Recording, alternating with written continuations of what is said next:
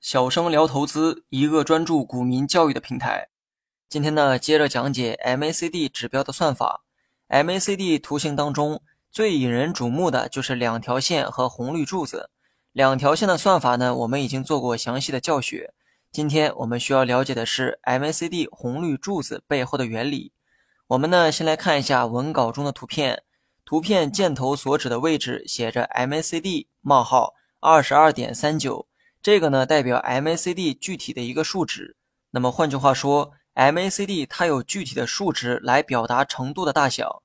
那么问题来了，这个数值它到底是怎么来的呢？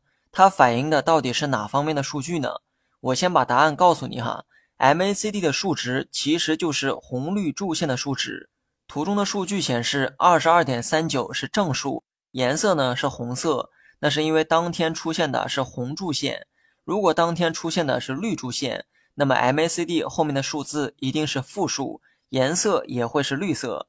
所以 MACD 的数值其实就是红绿柱线的大小。那么这里啊又产生一个疑问：红绿柱线又是怎么算出来的呢？为什么有的柱子长，有的柱子短？为什么有的是红色，有的是绿色呢？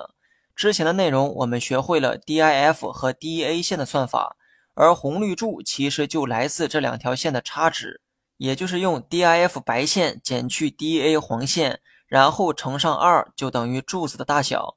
公式呢很简单，相信大家都能看懂。从公式可以看出来，柱子的大小就取决于白黄两条线的差值，白线减黄线得出的是正数，柱子就会是红色。白线减黄线得出的是负数，柱子就会是绿色。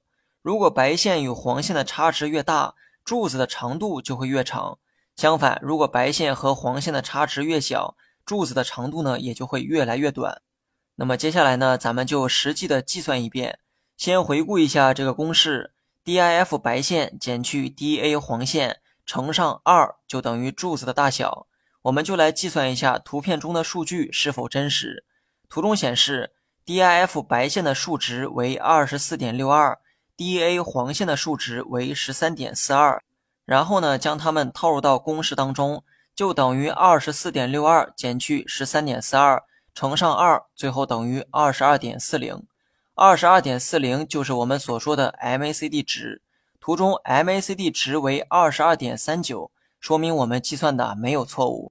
那为什么会有零点零一的误差呢？那是因为系统只显示小数点后两位，我们看到的白线和黄线都是四舍五入之后的一个结果，所以最后的计算结果会有零点零一的误差，但算法绝对是正确的。不信呢，你可以换一个日期计算一遍就知道了。有时候算的结果呢是一致的，但有时候呢会有零点零一的误差出现。知道了红绿柱线的算法之后，你就会明白一个道理哈。柱子的长短其实就是在反映白黄两条线的距离。柱子越来越长，说明两条线距离啊越来越远；柱子越来越短，说明两条线距离越来越近。柱子是红色，反映的是两条线上涨时的距离变化；那么柱子是绿色，反映的是两条线下跌时的距离变化。不要小看这些数字哈，它可以帮助你了解很多的信息。比如说，很多人都懂得金叉死叉图形。相信很多人呢都知道这两种技术分析法，但你真的懂得背后的原理吗？如果不懂，你又怎么能正确使用它们呢？下期咱们就仔细的来聊一聊大家都会的 MACD 金叉与死叉。感兴趣的话，别忘了评论区回复六六六。